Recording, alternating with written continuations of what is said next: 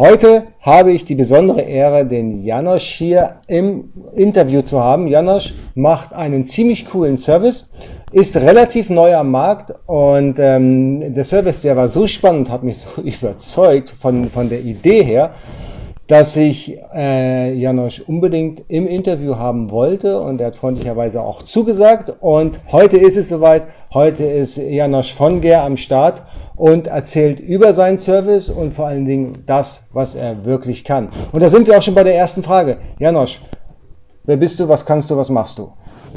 Hallo, ich bin Janosch. Ich bin Janosch von Ger von AMC Optimizer.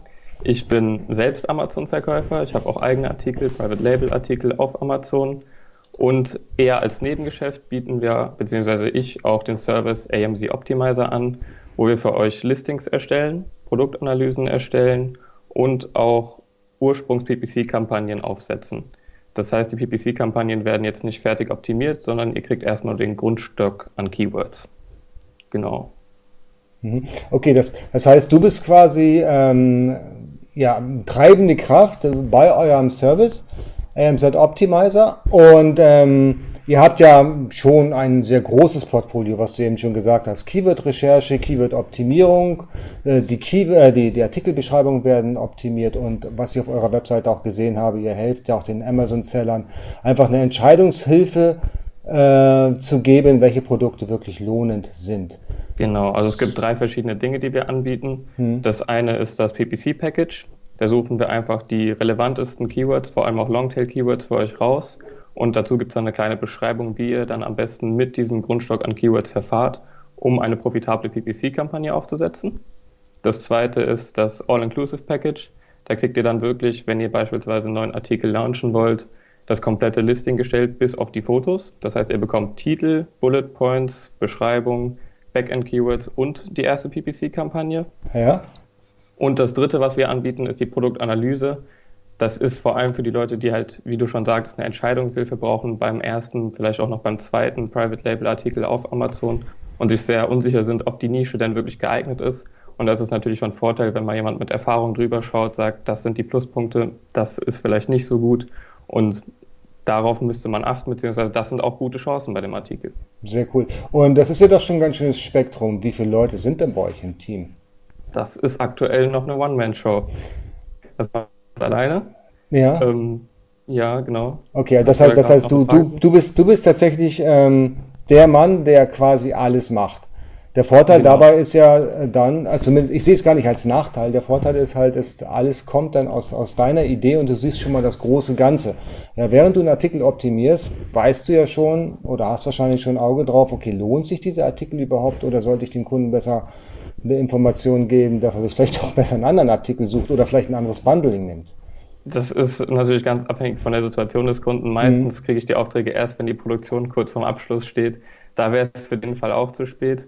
Aber auf jeden Fall andersrum funktioniert es. Beispielsweise, wenn ich jemandem gesagt habe, ja, bei dem Artikel hast du gute Chancen, dann sind die Chancen auch groß, dass er dann mir vertraut, das entsprechend aufzusetzen, damit auch die Erfolgschancen, die ich ihm da versprochen habe, genutzt werden können. Hm, genau. Was ich gesehen habe auf eurer Webseite, du legst quasi den Endkunden auf Amazon auf deine virtuelle Couch und überzeugst ihn dann psycho mit psychologischen Texten die Artikel zu kaufen.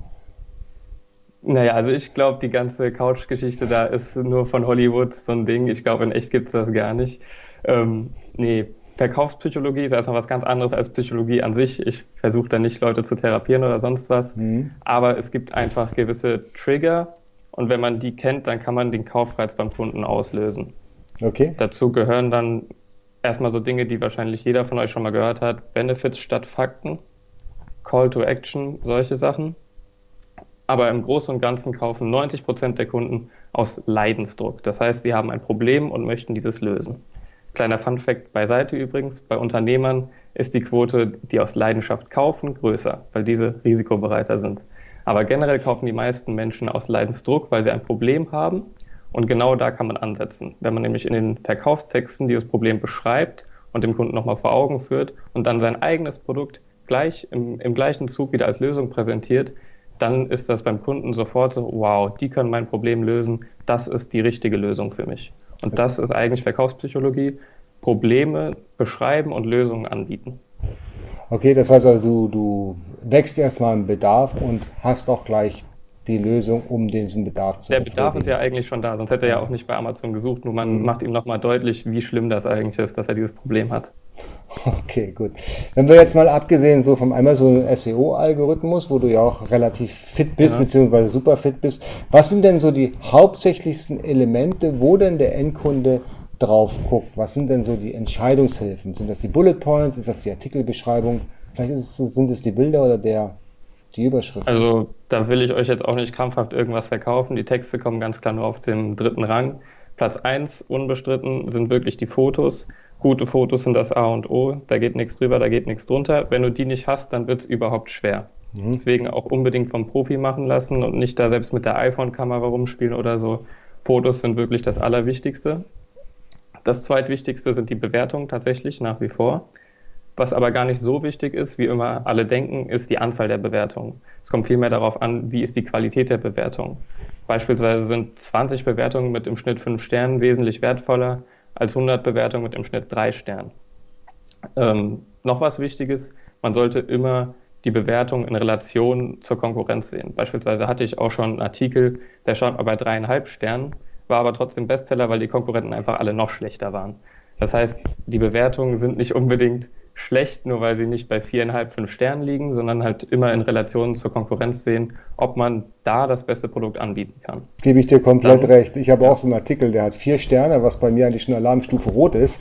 Ja, genau. alles unter viereinhalb ist bei mir also quasi schon, den müsste ich nochmal neu machen. Aber dann habe ich so geschaut und in der Statistik konnte ich dann echt erkennen, okay, der wird echt viel gekauft. Und da habe ich mir dann die Konkurrenz angeguckt und die lagen auch bei maximal vier, wenn nicht drunter. Und das, genau. das bestätigt genau das, was du gerade gesagt hast. Ja, es ist alles nur in Relation zum Wettbewerb zu sehen. Der Kunde hat ein Need, er braucht eben dieses Produkt und schaut sich dann quasi das Beste von den Schlechten an. Das kauft er dann.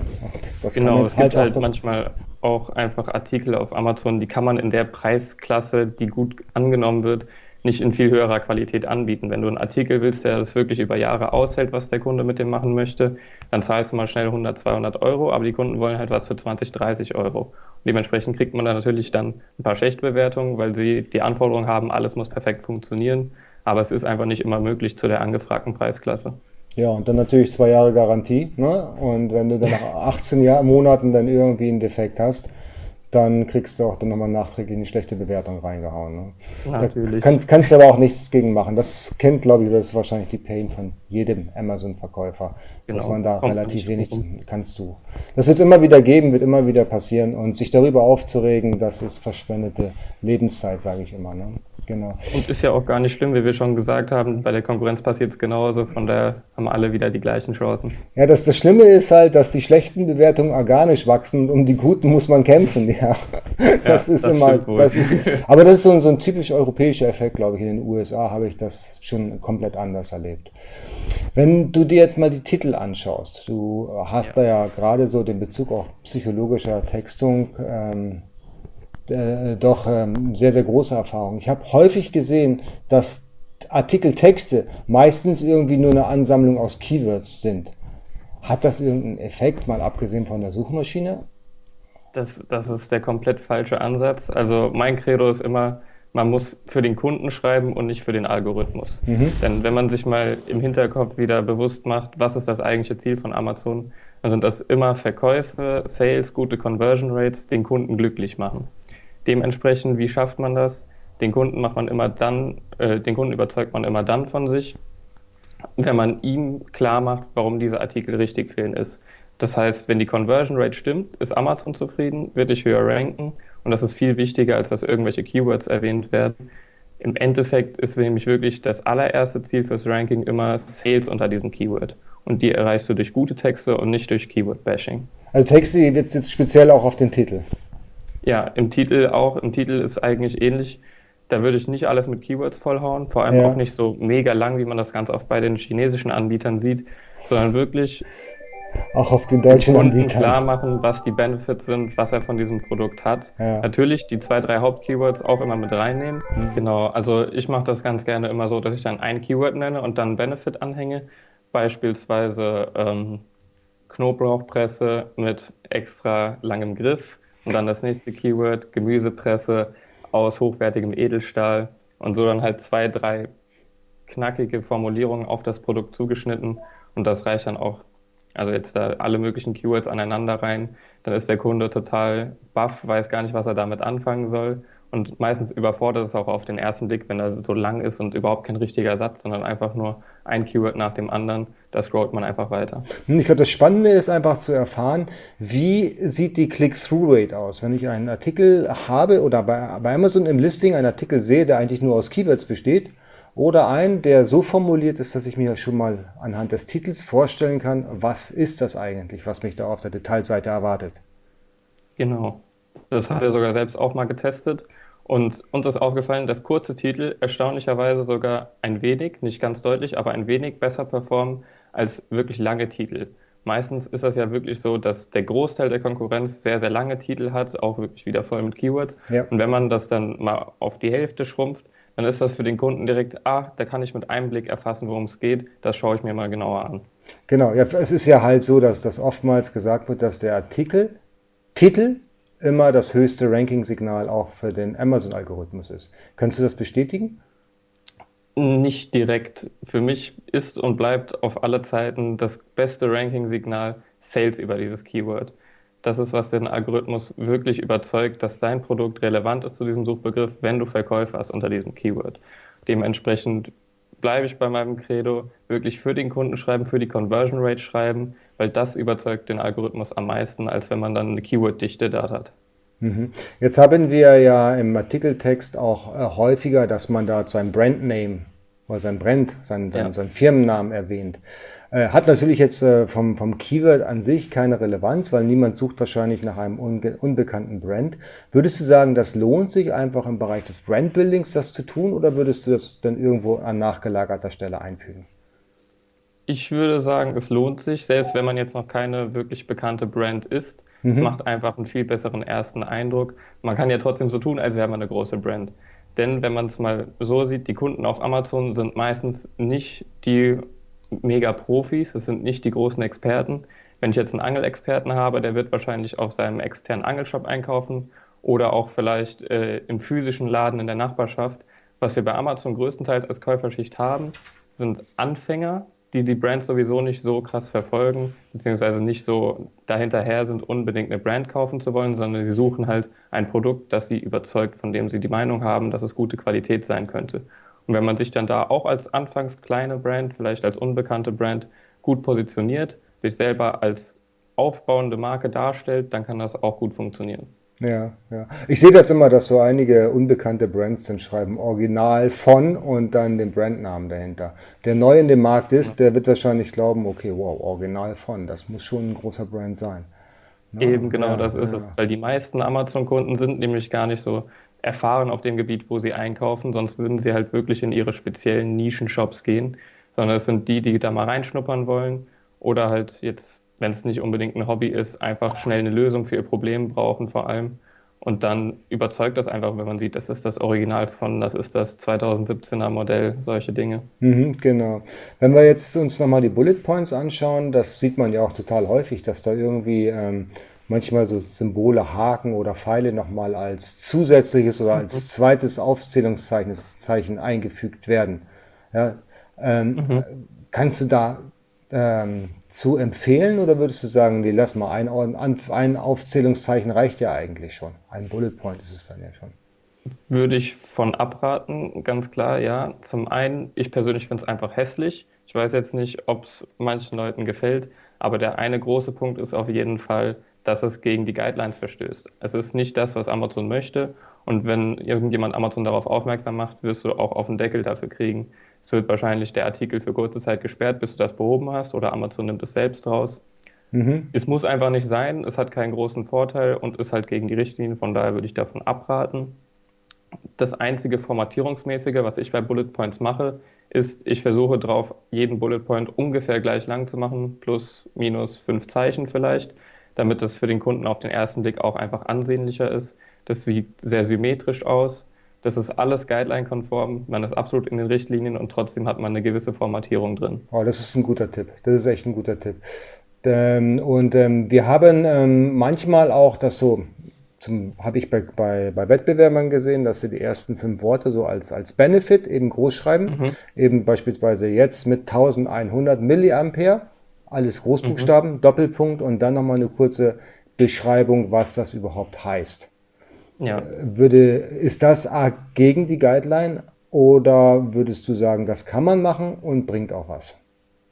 Das kann man machen und bringt auch was tatsächlich, weil meistens die Kunden überfliegen die Seite nur, bis sie irgendwas Interessantes finden. Wenn du ihnen dann erstmal so ein Schlagwort richtig vor die Nase setzt, dann und dieses Schlagwort auch wirklich ihr Interesse weckt, das heißt ein Benefit ist, kein Fakt, also bitte nicht da in Großbuchstaben 30 Zentimeter lang hin, sondern dann wirklich ein Benefit. Was hat der Kunde davon? Beste Griffigkeit zum Beispiel. Mhm. Dann kann das auf jeden Fall die Wirkung erzielen, dass der Kunde überhaupt erstmal anfängt zu lesen. Und wenn er liest, dann kannst du ihn mit einem weiteren Text überzeugen. Ja, dann hast du ihn schon mal abgeholt. Dann hast du schon mal seine genau. Aufmerksamkeit. Ne? Und ich glaube, darum geht es dann auch. Ne? Genau. Ja, genau. Wenn du äh, die Keywords recherchierst, ist es denn so, ähm, dass du darauf achtest, dass Google da, äh, Google, dass Amazon da die Guidelines schon ein bisschen geändert hat, beziehungsweise die Möglichkeiten. Du hast jetzt ja zum Teil in einigen Produkten nur noch eine Zeile a 1000 Keywords, in manchen Produkttypen hast du immer noch fünf Zeilen mit mhm. 1000 Keywords, die du zwar füllen kannst, aber wenn du sie komplett ausnutzt, da äh, wird, du was wird, wird gar nicht mehr berücksichtigt. Ne? Genau, da haben wir jetzt auch letztens mit befreundeten Sellern zusammen unsere eigenen Studien angestellt, auch wirklich erst gestern die letzten Tests abgeschlossen mhm. und sind zu folgendem Ergebnis gekommen. Ähm, in allen Kategorien, die wir getestet haben, das waren jetzt drei, vier, ich glaube Sport und Freizeit war dabei, Musik war dabei, Auto war dabei, Garten war dabei und Baumarkt war auch noch dabei, genau. Ähm, da sind wir wirklich zum Ergebnis gekommen, Backend-Keywords, bei diesen Kategorien zumindest. Es gibt da wahrscheinlich Unterschiede, wenn man auch die MLIs-Berichte sich durchliest. Ja. Bei diesen Kategorien war es wirklich so, nur 250 Zeichen insgesamt. Wenn man weiter mehr hinzufügt, dann wird gar nichts mehr berücksichtigt. Genau. Wird überhaupt nicht mehr indexiert. Auch wenn du dann insgesamt beispielsweise nur 300 Zeichen einfügst, dann wird nichts von dem, was im Backend steht, berücksichtigt. Also wirklich nur 250 Zeichen. Und mhm. was wir dann auch noch bemerkt haben, was glaube ich, soweit ging MLIs gar nicht, dass die Produktbeschreibung nicht indexiert wird. Also es ist wirklich nur Titel, Bullet Points und die 250 Zeichen im Backend und alles weitere wird nicht mehr indexiert. Mhm. Genau, ja. Ja, genau, da muss man halt aufpassen. Und äh, wenn, wenn, man, wenn man jetzt in diesem Bereich natürlich dann die reduzierten Keywords äh, nur noch einfügen kann, dann muss man halt ganz genau darauf achten, was für Keywords man nimmt. Genau, absolut richtig. Ich versuche das dann zum Beispiel, dass ich mir immer anschaue, was ist in Titel und Bullet Points schon erwähnt, weil das muss man ja dann nicht extra nochmal im Backend erwähnen, dann nimmt man sich nur selbst den Platz weg. Hast du da irgendwie ein Tool, mit dem du das abgleichen kannst? Oder machst du das ähm, tatsächlich visuell? Nee, das mache ich tatsächlich manuell ja. durchlesen, vergleichen. Okay. Ja, wäre vielleicht mal eine gute Tool-Idee, das einfach mit.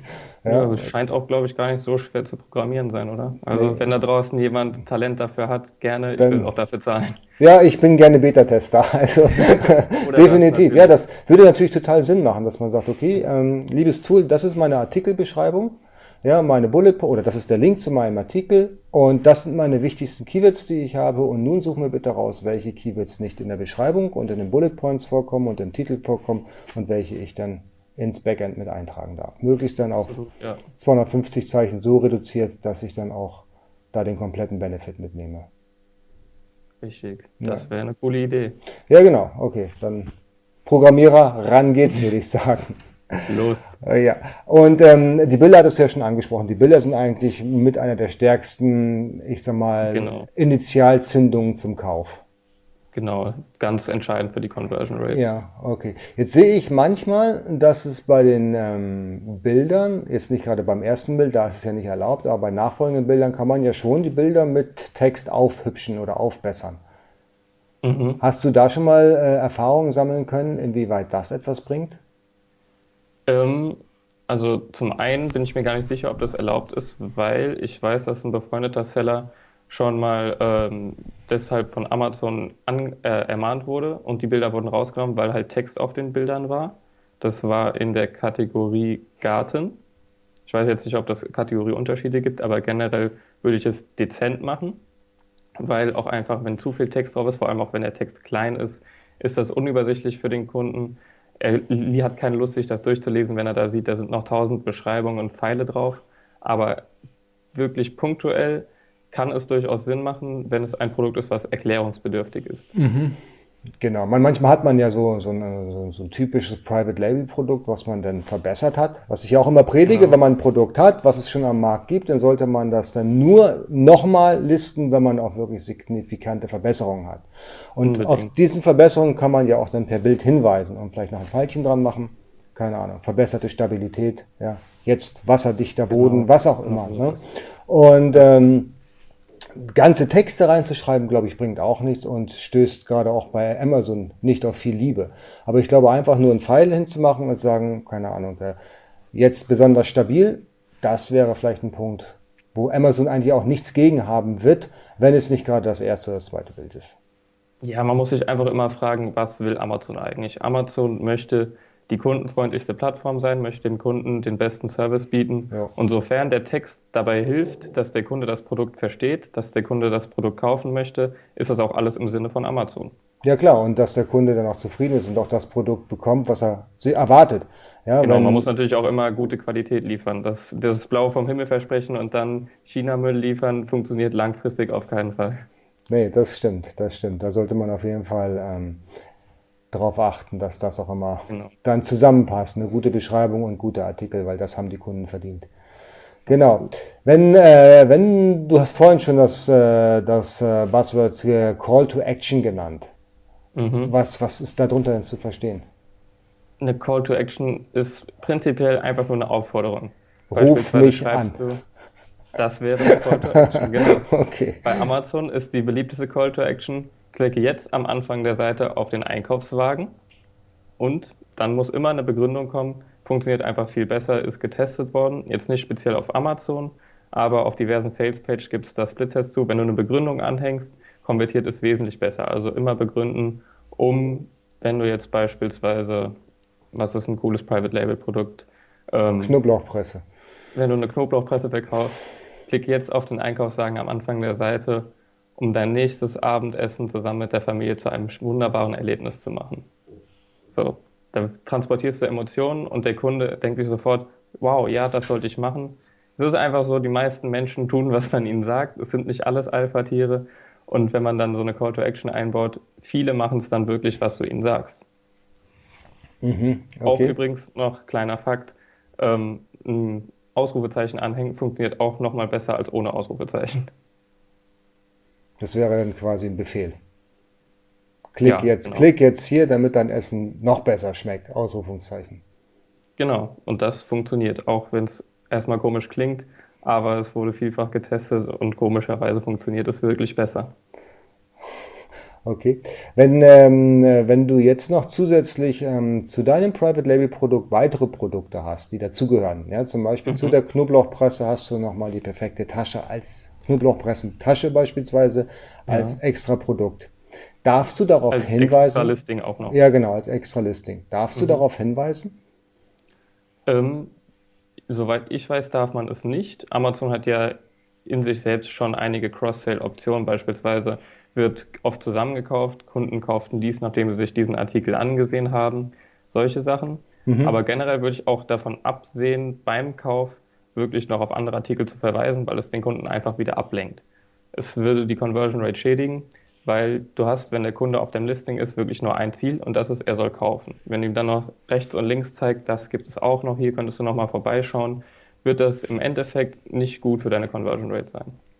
Ja, aber auf der anderen Seite ist es so, wenn, wenn der Kunde darauf einsteigt und dieses Produkt dann auch mitkauft, dann ist die Wahrscheinlichkeit, dass du unten bei Amazon in der automatischen auch gekauft von dem Kunden, dann auch gelistet wirst mit deinem Produkt, also mit deinem Hauptprodukt und mit dem Zusatzprodukt.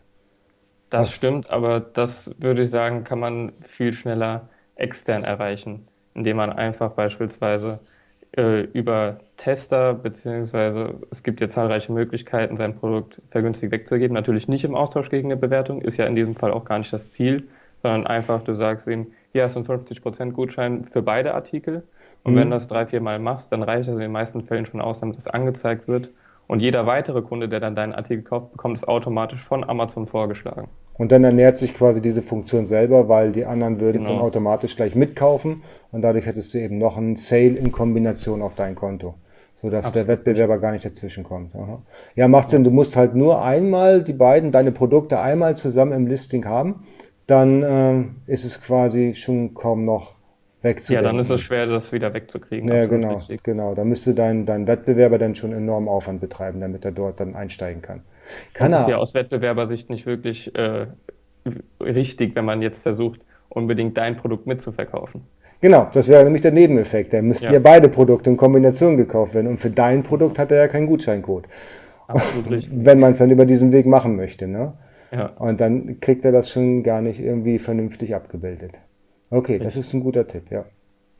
Das heißt, um diese Funktion zu nutzen, einfach in einer Promotion-Aktion beide Artikel dann verkaufen an Testern und dann hoffen, dass das. Das reicht meistens wirklich, wenn das drei bis fünf Leute machen, wenn das auf einem relativ kurzen Zeitraum ist, so innerhalb einer Woche drei bis fünf Mal und dann erscheint man meistens schon bei, wird oft zusammengekauft oder das kauft ein Artikel, äh, das kauft ein Kunde, nachdem sie sich diesen Artikel angesehen haben, solche Sachen. Mhm, mh. Denn es gibt ja häufiger, oder habe ich auch schon häufiger darüber diskutiert, über Varianten. Ja, mhm. es gibt dann eben bei Varianten den Parent-Artikel und dann die Child-Artikel, die dann darunter gelistet sind. Muss ich den Parent-Artikel auch optimieren oder ist er völlig irrelevant? Also von den Texten her ja, genau. ist er tatsächlich irrelevant weil es werden nur die einzelnen Childs angezeigt. Mhm.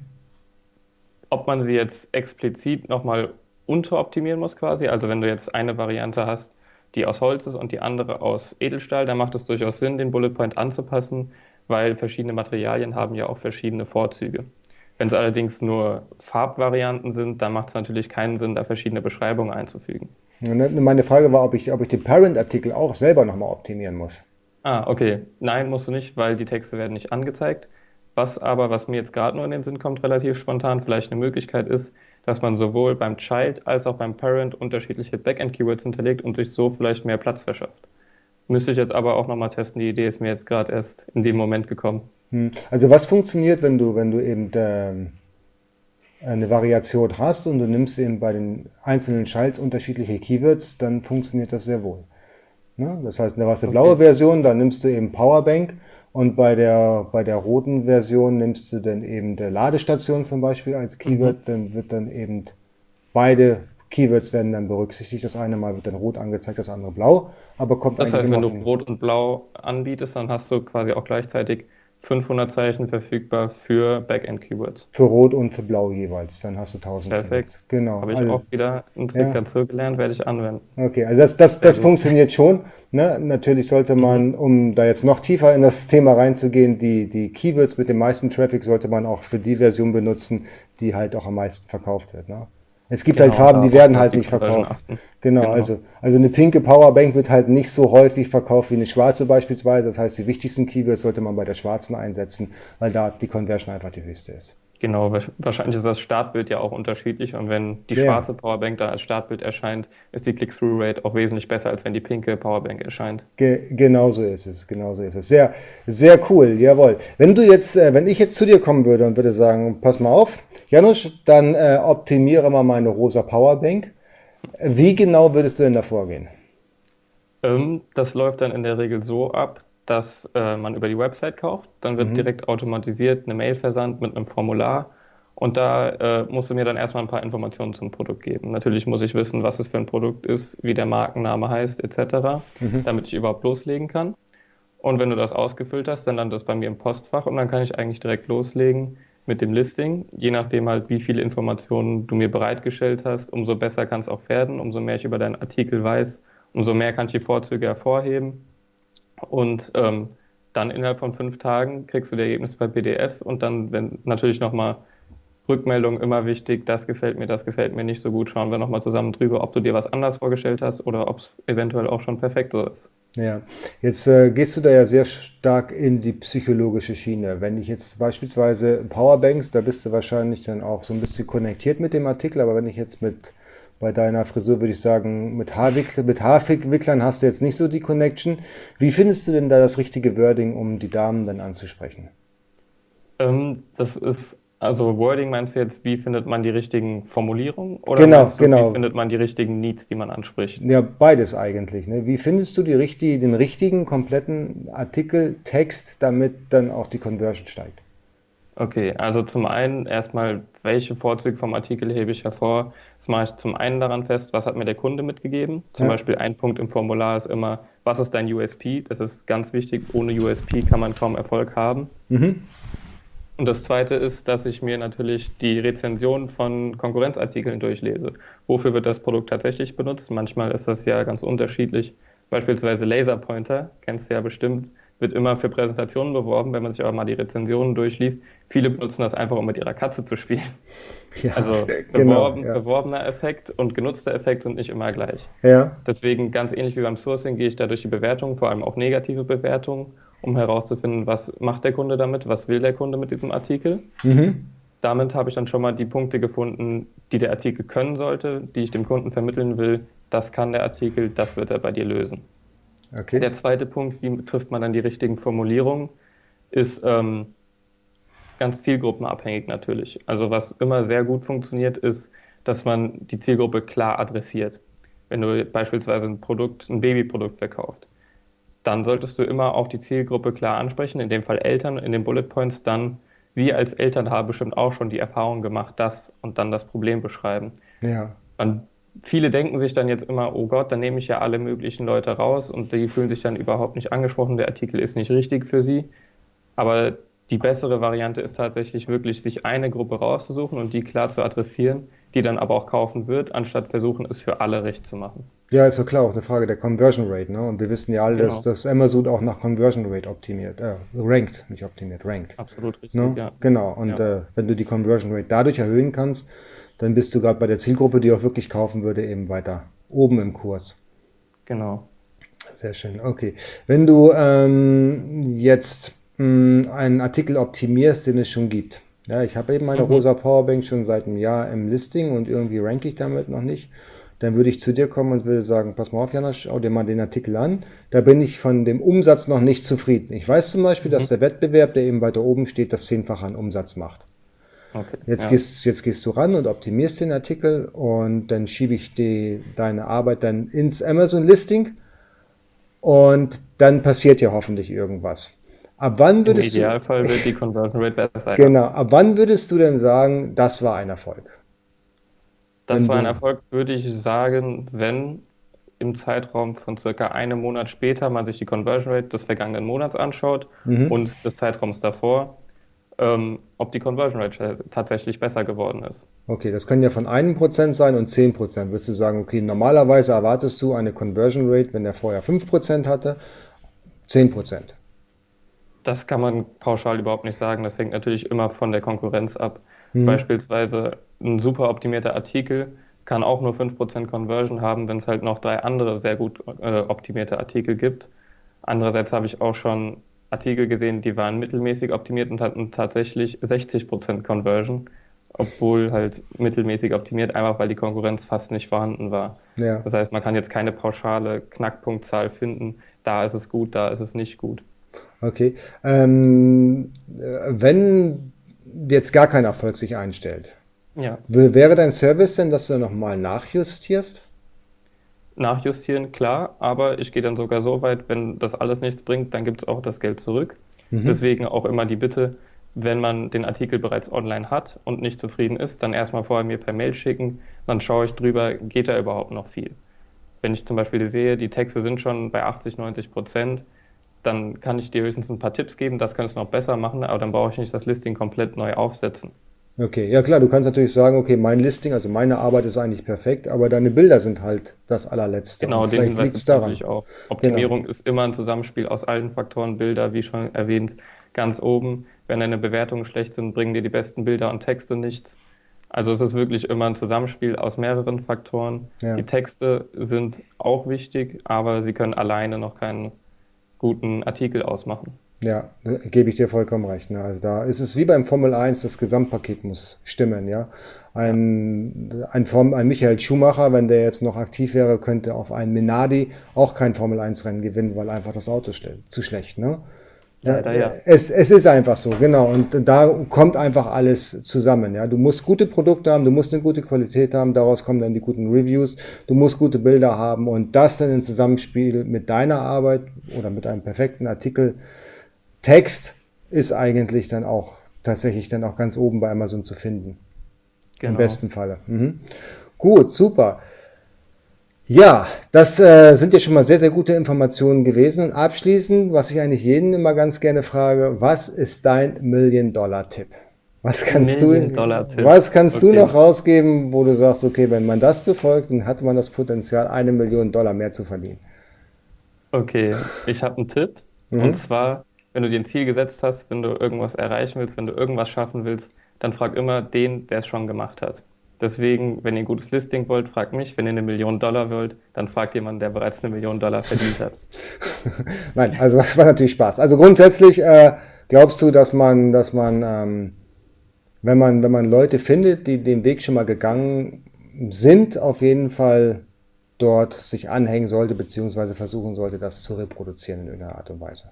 Ja, absolut. Versuch immer, dich mit den Leuten zu connecten, frag nach, wie sie es gemacht haben. Und wenn du freundlich bist, wenn du ihnen auch irgendwas zu bieten hast, dann werden sie es dir auch immer verraten. Und bei mir hat das bisher immer sehr gut geklappt. Ja, im Normalfall klappt das auch. Ne? Das äh, ja. sehe ich ganz genauso. Gut, super. Janosch, dann super lieben Dank für das Interview. Dein Service ja. verlinke ich dann unten drunter nochmal. Und ja, ich hoffe, dass du äh, auf jeden Fall am Ball bleibst mit dem Service. Ich finde das eine super gute Idee, weil ich hatte letzte Woche ähm, den Service von, von Deals. Shopdog, Shopdog ja. äh, ja, im Test. Ich mir angeschaut, das Video. Genau. Und jetzt, jetzt nichts gegen Shopdog, aber der, der Mensch, der diesen Hundekorb optimiert hat, der hätte wohl besser dein Service benutzt, weil dann wäre das nicht so ausgeartet, wie er es dort präsentiert hat.